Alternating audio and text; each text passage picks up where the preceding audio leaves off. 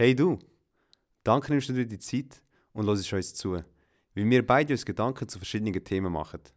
Uns ist es wichtig, bevor du dir die Folge gibst, dich über ein, zwei Sachen zu informieren.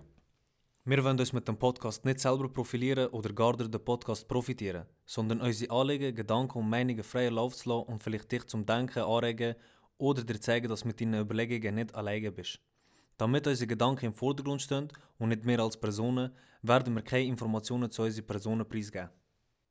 Weiter möchten wir dich darauf aufmerksam machen, dass nicht alles, was wir in diesem Podcast sagen, Gold wert ist. Wir sind keine Professoren, wir sind keine Historiker und wir sind keine Politiker. Wir sind zwei beste Kollegen, die erzählen. Die Hälfte von unseren Argumenten sind belegbar und die andere Hälfte sind unbelegte Überlegungen. Wir freuen uns, hast du dich entschieden, deine Zeit sinnvoll zu nutzen und dir einen Podcast zu geben, was so wert ist. Herzlich willkommen im Gedankenkeller.